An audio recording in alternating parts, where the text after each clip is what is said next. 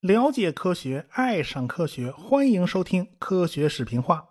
这个春节假期啊，是前所未有的漫长，很多地方都延长假期了。我相信很多人呢，在家都挺闷的。有人跟我说呀，把音频平台上的科普节目全都听了一个遍，实在是没得听了。我很理解大家的心情。这么着吧，我们科学声音呢，就开发了一款专门用于学习科学知识和科学思维的微信小游戏，名字叫“这不科学啊”。你只要打开微信，点击搜索，用关键词“这不科学”啊，搜小程序就能找到。这就是一个科学知识的答题游戏啊，看看谁能过关斩将啊，看看你对科学知识到底了解了多少。可以过来打榜刷分啊，看看互爬互啊，欢迎大家来体验。闲言少叙，书接上文啊，上文书说到啊，美国人开了很多个火箭研究项目，当时美国的管理是比较乱的。这就涉及到军种之间的利益博弈，还有各个火箭设计机构之间的利益博弈。而且呢，美国当时的决策部门其实对于火箭呢不是那么看好，觉得这东西现在还是不成熟的。相反呢，苏联人可就不这么看了。当时苏联的目标是很简单的，就是造出远程的洲际导弹啊，准备把核弹打到美国。这个能力必须得有。从朝鲜战争的经验来看呢，B 二十九轰炸机在喷气式战斗机面前那是没有还手之力的。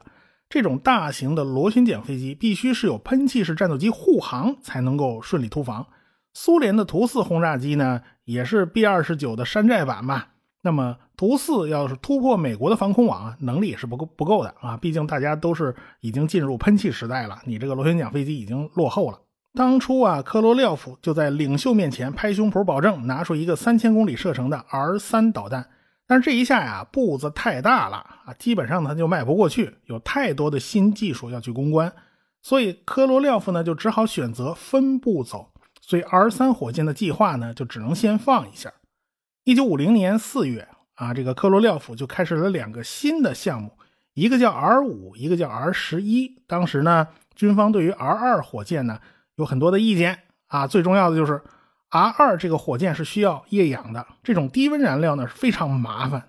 那个火箭的燃料桶里面多多少少它是有一点水蒸气的，空气里面不可能一点水蒸气都没有。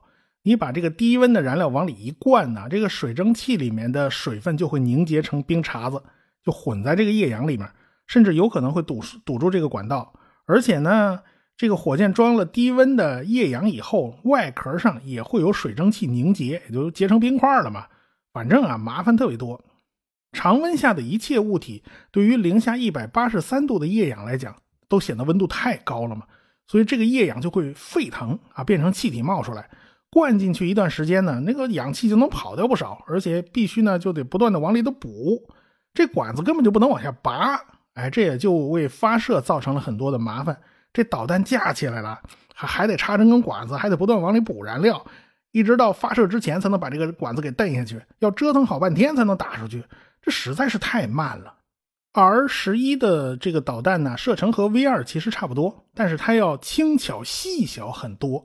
对于燃料呢，大家都喜欢用煤油，咱就别用那酒精了啊，这东西比酒精要好。但是呢，对于氧化剂的选择呢，就出现了分歧。科罗廖夫特别喜欢液氧。但是他手下的设计师叫马卡耶夫，就特别喜欢硝酸，因为硝酸是常温推进剂啊，不需要低温保存呢，没有那么多麻烦呢。但是科罗廖夫就特别不喜欢硝酸，因为硝酸的腐蚀性要比液氧大得多呀，它毕竟是个酸呐，而且呢，这个燃料是有剧毒的。不过后来呢，这个 R 十一还是采用了硝酸作为氧化剂。这种导弹呢，就可以机动发射，用卡车拉着满街跑啊，到地方竖起来就能打。如果你是用液氧作为燃料，那就没那么方便了。这个 R 十一呢是可以搭载核弹头的，本来能打两百多公里，但是核弹头很重啊，你搭个核弹头的话，射程一下就缩水到了一百七呀。后来呢，马卡耶夫和科罗廖夫就分了家了啊，各管各的。R 十一导弹呢，就归了马卡耶夫。马卡耶夫的设计局在 R 十一的基础之上呢，设计出了 R 十七，这就是后来大名鼎鼎的飞毛腿 B 导弹。这个 R 十一嘛，就是飞毛腿 A 喽。这都是北约组织给起的外号啊，因为苏联人一切都保密啊，西方人根本就不知道苏联给了这个导弹给了个什么编号。这种战术导弹的射程呢很近，所以苏联呢也就放心大胆的往外出口啊，自己的友好国家全都可以卖。有很多国家的导弹研究就是从这种飞毛腿开始的，比如说伊朗啦、这个朝鲜啦、伊拉克啦、什么巴基斯坦啦，全都是从飞毛腿开始的。海湾战争的时候，伊拉克不是打了一大堆的这个飞毛腿导弹吗？说白了，这是一款战术导弹，它不是一个战略导弹。科罗廖夫主导的那个 R 五导弹就成了第一种远程的战略导弹。这个射程呢有一千两百公里，射程是过去那个 R 二火箭的两倍。这个射程打击美国在西德和意大利的基地是够了，但是你想打英国的基地，还打北美大陆，你是别想吧。这个射程实在是不够。一九五一年，苏联在塞米金斯巴拉克试验场用图四轰炸机投放了一颗一点五吨重的核弹。这个试验呢是获得了成功。苏联呢已经可以实现核弹的小型化了，起码呢一点五吨的弹头啊，导弹是能够扛得动的。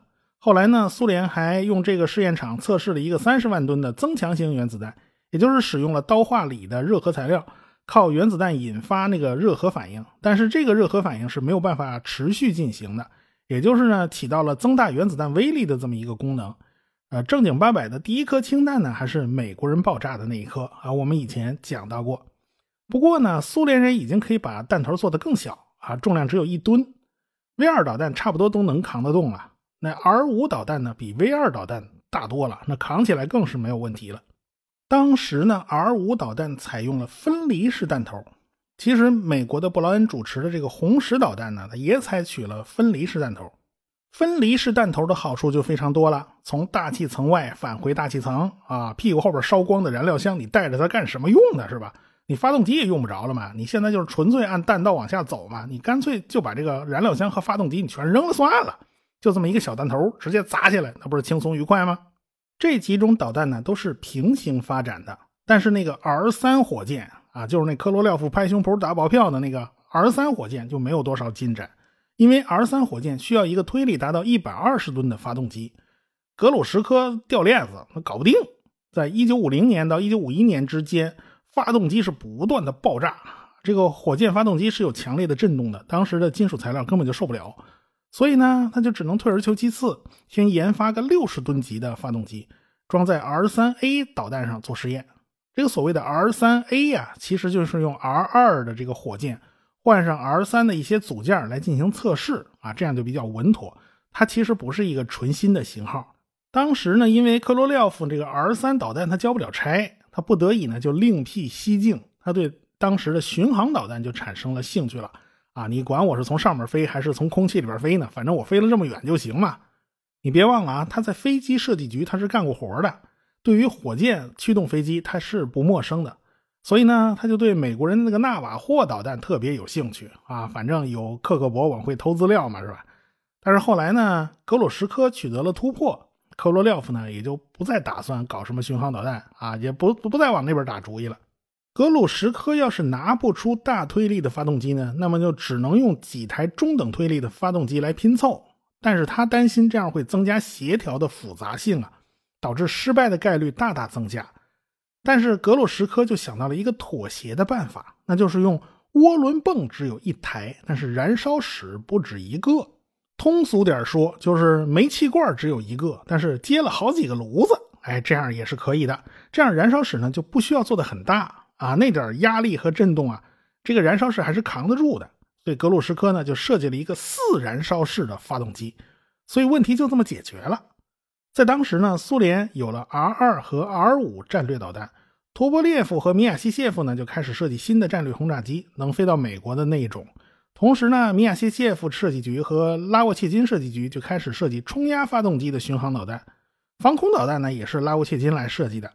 科罗廖夫呢就集中精力搞远程火箭，大家那那时候是各管一摊儿啊，反正是哪一摊儿开花结果了，都能解决问题，咱都能把核弹送到美国。有了格鲁什科的这个新发动机啊，这科罗廖夫就开始动歪脑筋了哈，这个家伙是挺擅长动歪脑筋的。在苏联政府有关 R 三火箭的这个会议上啊，这个科罗廖夫就吓了大家一跳。这个科罗廖夫提出要放弃这个 R 三火箭的设计，开发射程更远的洲际导弹，运送载荷三吨，能达到八千公里的射程。按当时的标准，这是不折不扣的洲际导弹。结果这部长会议副主席叫马雷舍夫，是坚决不同意科罗廖夫的计划。啊，现在大家都眼巴巴的等着你那 R 三导弹呢，你倒好，你直接放弃了，你打算玩大跃进呢？你这是。科罗廖夫的理由也很充分呐，你现在三千公里的射程已经不比美国人领先了啊！美国人在欧洲有很多基地啊，人家够得着苏联的，但是苏联是没有还手之力的，人家够不着美国呀，所以就不能再磨磨蹭蹭了。你费劲巴拉研发一个型号，等交付到部队手里，这个型号已经落后于对手了。你对得起红军将士吗？你对得起苏联人民吗？这是。这个马雷舍夫长期在国防工业部门任职，比如说管坦克啦、管造船啦，人家都分管过，人家自然就不是外行，他就明白那个科罗廖夫心里你有小九九啊，你夹带私货，他想的不是什么洲际导弹，他想的是太空漫游啊！你这是，这个马雷舍夫就认为啊，空间探索是没有国防价值的，因此他是坚决反对。科罗廖夫呢也很坚决啊，人家拒绝服从啊。人家马雷舍夫是部长会议的副主席，说白了就是副总理啊。人家看你不顺眼呢，是可以换掉你的嘛。好在呢，科罗廖夫的顶头直接领导是乌斯基诺夫啊，这不归这马雷舍夫管。乌斯基诺夫呢是支持科罗廖夫的，不过乌斯基诺夫呢也没有权利直接去拍板，需要搞一个评审委员会，咱来评审一下啊，咱得走个程序。那么挑选委员会的成员就是一门艺术啊。这个乌斯季诺夫就挑选了国防部的副部长，叫鲁德涅夫，当了委员会的领导。其实这个鲁德涅夫呢，以前跟科罗廖夫共过事啊，关系相当不错。这个鲁德涅夫去找了炮兵主帅聂杰林元帅啊，这个人跟科罗廖夫的关系他也不错。总之，这委员会里面支持科罗廖夫的人占了多数啊，都跟科罗廖夫关系不错。科罗廖夫呢，拿出了个设计方案给大家看看，大家一看就傻了眼呐。这个火箭已经完全跳出了德国人的那个思维框架了。这是中间一根棍子，四周捆着四个助推器，啊，这是一种并联结构。多级火箭呢是串联结构，这两种结构是完全不一样的。那么科罗廖夫为什么要做这种设计呢？你想想看啊，多级火箭它有个关键问题啊，就是第二级在半途中点火呀。这第一级烧完了扔掉，然后第二级开始点火。你要是点不着怎么办呢？你掉下来啊！这颗火箭的飞行速度可以达到二十倍音速，有一段差不多呢就处于失重状态。在失重的这一段啊，你如何点火呢？科罗廖夫完全没有把握呀，万一点不着怎么办？所以他的办法就是干脆咱在地面上一口气儿咱全点喽啊！这助推器呢，咱咱在地上咱就开始烧了啊！那助推器烧完就直接扔嘛，中间的心级呢，它燃料比较多。还可以继续烧啊，继续往前飞，这不就完了吗？到底是朝中有人好办事儿，最终这个方案呢就通过了评审，给了一个编号叫 R 七啊，开始进入实际的设计阶段了。这是一款经典的不能再经典的火箭，就奠定了苏联航天事业的基础。发动机呢用的就是格鲁什科设计的那个四个燃烧室的发动机。当然了，说是四个燃烧室，其实是只算了大的，还有四个小的，咱没有算。其实中间的星级火箭呢，还有四个小喷口，这些小喷口是可以摇摆的。这个术语叫游机，这不是打游击那游击啊，全称叫游标推进器。每个助推器上也有两个小的游机，助推器上用的发动机是 RD 幺零七。这些游机的喷口呢是可以摇动的，是可以改变推力方向的。用来控制火箭的飞行姿态。如果你有机会走进俄罗斯的这种有关太空的这种博物馆呢，有幸看到了巨大的 R 七火箭，你去数数屁股后头那喷管啊，足足有二十个大的，十二个小的，你看都能看花了眼。啊，有这么多喷管，其实呢，四个大喷管是属于同一个发动机，发动机台数呢也才五台。本来呢，这就是标准的洲际导弹。但是美国传来的消息呢，却导致这个火箭就开始节外生枝了，就开始不干正事儿了。一八八二年和一九三二年举办了国际极地年活动，很多科学家呢就对极地展开了研究啊，成果丰硕。是不是啊？到一九五几年了，是不是再搞一次国际极地年活动呢？有些科学家呢就在一块串联啊，就在一块商量啊，发现这事儿啊可以搞得更大。从一九五七年的中期一直到一九五八年的年底，这段时间呢，正好是太阳黑子活动的高峰期，同时呢还会发生几次日食。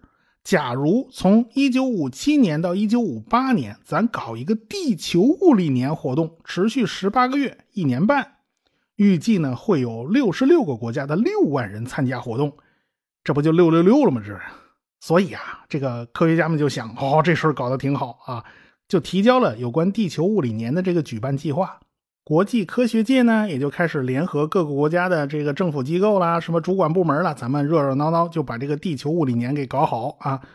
美国当时的民间智库啊，都在鼓吹人造地球卫星啊，比如说兰德公司就在呼吁人们重视这个卫卫星的研发，民间爱好者也非常多啊，大家都想，哎，现在好像技术已已经够可以了，是可以发卫星了。这次地球物理年，一群科学家就开始想用个火箭啊，搞个探测外层空间大气啦之类的这些活动。有人就提议啊，咱们是不是搞个人造地球卫星啊？这不是对地球物理年最好的一个科学探索活动吗？于是科学界就有人就就去游说美国政府啊，咱发一个卫星吧，啊，这不用太大，有几十公斤就行了，咱也要求不高啊，咱上去转一圈就下来啊。这帮人呢，这要东西就跟这个孩子向父母要糖吃一样啊！这个呀，我就要这么多啊！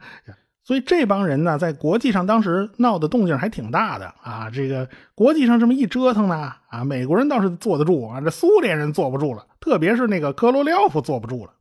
一九五六年的二月二十七日，注定要成为人类空间探索历史上极为关键的一天。这一天，赫鲁晓夫就带着他儿子谢尔盖，还有一位随从，就来到了科罗廖夫的办公室。谢尔盖当时呢只有二十二岁，他也是一位工程师，经常跟着父亲啊到处走。在科罗廖夫的办公室呢，他们就看见了 R 七火箭的这个导弹那个模型，当时就惊呆了。哇，这东西也太拉风了！他们都感到非常震惊啊。那个赫鲁晓夫兴趣上来了，自然就想问问科罗廖夫，有关导弹的这些个事儿啊，怎么回事啊？什么性能啊？就在赫鲁晓夫他们准备走的时候啊，都站起身来啊。这个科罗廖夫呢，就请赫鲁晓夫留步啊，您您先别走，有好东西看。然后呢，这个科罗廖夫就拿出一个金属的球，这锃光瓦亮的，后边还伸着几根天线。这个谢尔盖后来就回忆说啊，科罗廖夫说可以用 R 七把这个东西发射到太空里面啊，让它像一个小月亮一样绕着地球转。科罗廖夫谈到这东西呢，最终啊能够飞到月球啊，甚甚至把人送到太空啊，反正就是这样说了一顿。科罗廖夫就说了啊，这些技术只要多花一点钱，就能为苏联赢得个第一啊，这个是个崇高的声誉啊，这笔买卖是很划算的哟。结果赫鲁晓夫呢看得两眼发直啊，他就动心了。他只有一个问题，这个东西会不会影响洲际导弹的那个进度呢？你别把正事儿给耽误喽。或者呢，你会不会导致这个洲际导弹延期发射呢？啊，这个科罗廖夫打拍胸脯打包票说啊，不会不会的。然后呢，这个赫鲁晓夫就点了头啊，你就去干吧。这个科罗廖夫呢，哎，他果然是有自己的小九九啊，而且他对领导心态啊摸的还是蛮准的呀。毕竟啊，他是从那个集中营里头出来的人啊，早都锻炼出来了。要没这点本事，那早就死里边了。一九五七年的四月，一辆专列就把 R 七导弹运到了丘拉塔姆村附近的第五号实验场。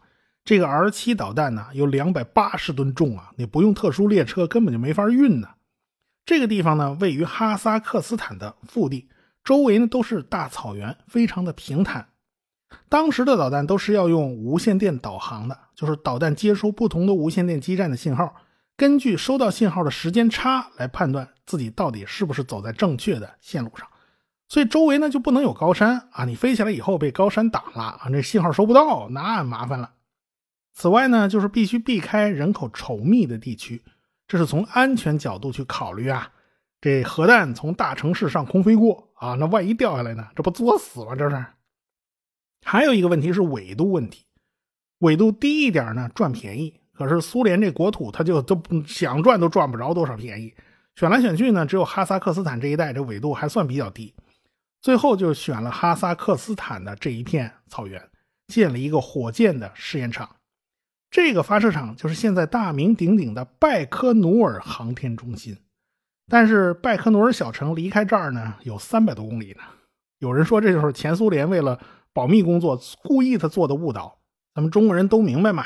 酒泉卫星发射中心它也不在酒泉啊，太原卫星发射中心它也不在太原呐。当然了，也有人说啊，这个丘拉塔姆村这一片过去它就叫拜科努尔啊，这个地名其实是没有错的，各种说法呢都有，也不知道哪个是对的，反正大家就这么叫了。发射场建立了以后呢，就形成了一个小城市，这个地方呢就被列命名为啊叫列宁斯克。苏联解体以后呢，呃叶利钦就把这个地方命名成了拜科努尔。是啊，苏联都解体了，列宁咱不流行了啊，咱得抹掉过去的痕迹啊。一九五七年的时候呢，这儿还是挺荒凉的，因为很多东西都没有建好。五月十五号，R 七导弹发射升空了，它起码它飞起来了。但是在飞行了八十八秒之后，导弹突然发生故障，随后呢，这颗 R 七导弹就坠毁在了四百公里以外的沙漠里边。到了六月十一号，又发了一颗 R 七导弹，刚飞起来三十三秒。这导弹就在空中乱晃啊，这个翻跟头啊，这很快呢就解体了。所以这次发射呢又失败了。无独有偶，巧了，就在同一天，美国也在新墨西哥州的白沙导弹试验场进行了宇宙神洲际导弹的试验。美国人在年初啊就派 U 二高空侦察机，已经偷偷摸摸的摸到了苏联拜科努尔发射场附近，还拍了不少照片就看见那发射架上竖着那火箭呢。美国人也着急啊，但这一次呢，美国人也没成功啊，这火箭也也打歪了，所以美苏双方呢都算是玩砸了。那没关系啊，这次不行啊，还有下一次呢。不过过去呢，苏联干什么事都是神神秘秘的，就连科罗廖夫的名字，外界都是不知道的。后来那谢尔盖曾经问过赫鲁晓夫：“你为什么要要对这个科学家名字保密呢？按理说没有道理这样做呀。”赫鲁晓夫说了：“尽管这个名字不重要，但是。”对方啊，你也得花额外的资源去搞清楚，是不是啊？这个多花一点是一点吧，就让这个 CIA 啊，那么找点事儿干吧。所以苏联对这方面的工作一直是保密非常严的。但是这次苏联就是一反常态了。塔斯社一九五七年的八月二十七日发表了一则公告，说八月二十一日，世界上第一枚多级远程弹道火箭向太平洋进行了全程发射试验，而且还成功了。火箭试验进展顺利。经过短时间的远距离飞行之后，火箭在预定区域降落，完成了一次前所未有的飞行。实验结果表明，这种导弹能够发射到地球上任何地区。与之相比，战略轰炸机已经远远落后了。别看苏联人用词还是挺低调的啊，但是威胁的意味已经很清晰了。苏联人的意思就是说，他们已经可以把导弹打到美国人头上了啊！美国佬，你们究竟怕也不怕？美国人满不在乎。为啥呢？你这个公开新闻播讲啊，美国老百姓压根就没听懂啊。这个专业人士当然你不说他也懂啊。是这次是没懂啊，下次就炸窝了呀。十月四号晚上，赫鲁晓夫正在乌克兰的首都基辅的马林宫啊，他在乌克兰参观军事演习，顺便和当地的领导一块交流交流啊，吃饭。但是大家等干等了半天呢，就一直就没开饭。你不是说有饭局吗？怎么就不开饭呢？大家也不知道这个赫鲁晓夫在等什么。其实赫鲁晓夫当时一直在等电话，从拜科努尔打过来的电话。果然，这电话就来了。赫鲁晓夫进去接完电话以后啊，那春风满面，就向大家宣布，苏联发射了第一颗地球人造卫星。然后这助手呢就打开了收音机，调到合适的频率啊，听收音机里面就传来了斯普特尼克号发送的那个滴滴滴的声音。赫鲁晓夫呢就很开心呐，春风满面呐。但是周围的文官武将呢没什么反应啊。这文官呢，大概听不懂你这滴滴滴到底是个啥，然后呢没兴趣。武将呢，大概有些人早就知道了，他也不就不新鲜，他们也就不关心什么卫星啊，他们就是来蹭饭的。这个赫鲁晓夫呢，高兴啊，吃完晚饭找这下边下级啊谈完话，然后他就回了卧室，他心里头乐滋滋的啊，今天真是美好的一天呢。然后赫鲁晓夫就心满意足的睡了啊，这个踏实睡了，这美国人大概就睡不着了。塔斯社呢对第一颗人造地球卫星的报道啊，非常非常克制啊，那克制也没用啊，这美国人是克制不住了呀。听到这个滴滴滴的声音呢，这美国差点集体失心疯啊！这是，我们下次再说。科学声音。